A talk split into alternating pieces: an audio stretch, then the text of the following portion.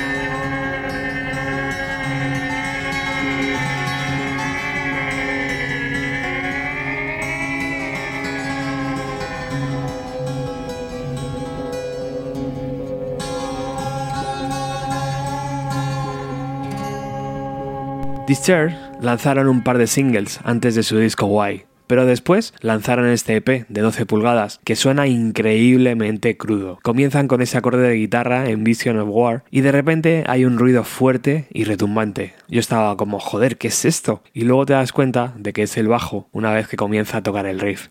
Acojonante, es como una excavadora que viene hacia ti. Cuando lo escuché por primera vez, yo estaba acostumbrado a la música de los Dead Kennedys, a Circle Jerks o a Black Flag, pero cuando escuché This Chair pensé, mierda, ni siquiera sé dónde clasificar este sonido. Es duro, es ruidoso y además todas sus canciones duran menos de dos minutos y hablan sobre la guerra nuclear.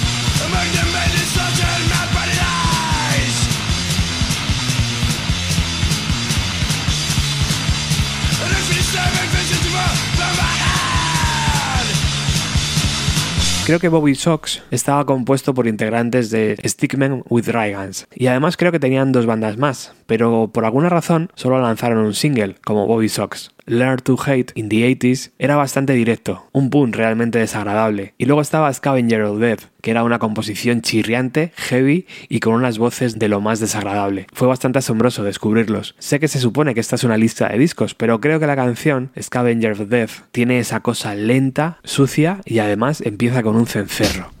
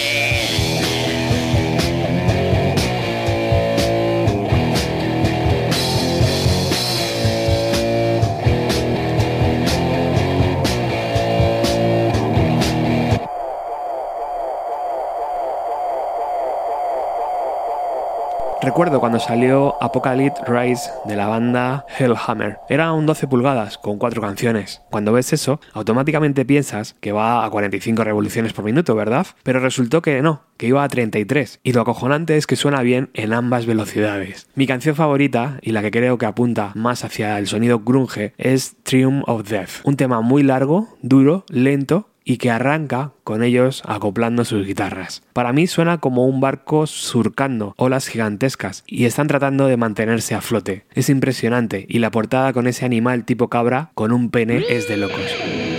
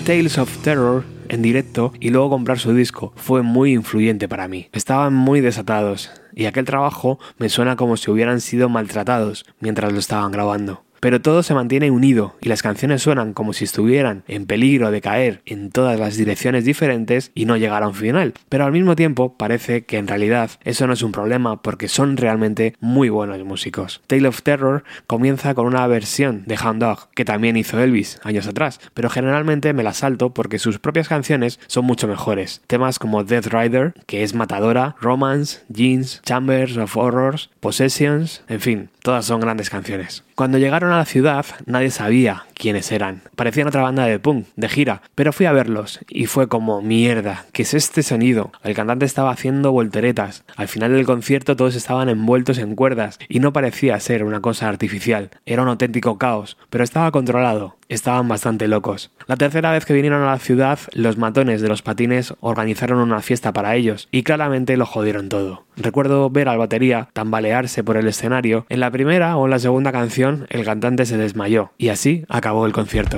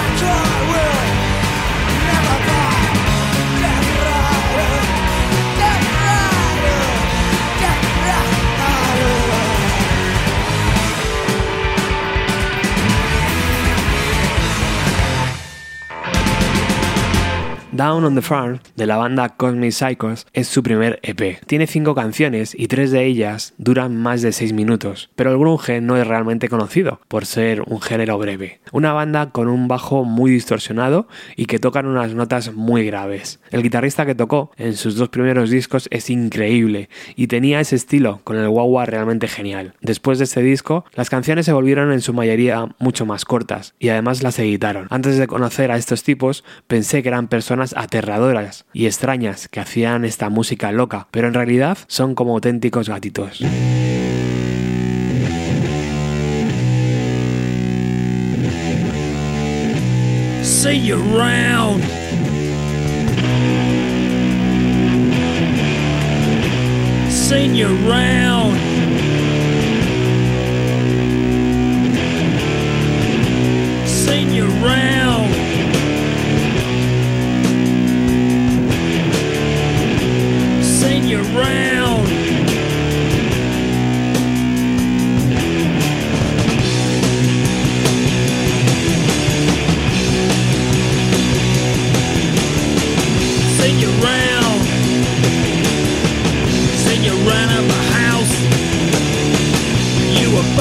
Door. I was on the floor. You drove me up the wall, I ain't no spider. You drove me up the wall, I ain't no spider. You drove me up the wall, I ain't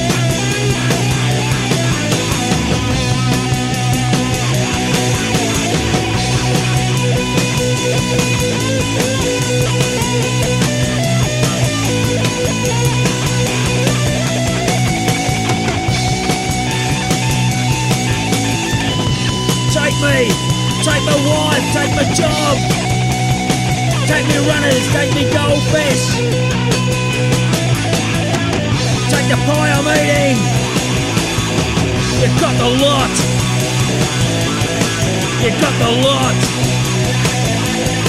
Do you hear me?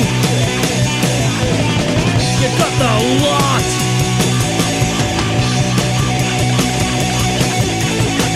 Oh Christ, I wish pubs lent money. Oh Christ, I wish pubs lent money.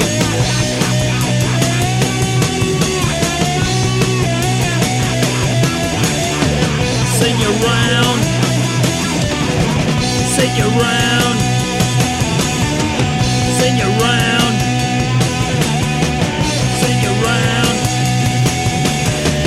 I'll be seeing ya. See you around. I'll be seeing ya. See you around. I'll be seeing you. See you around. I'll be seeing ya. See you around. See you in hell. Hell!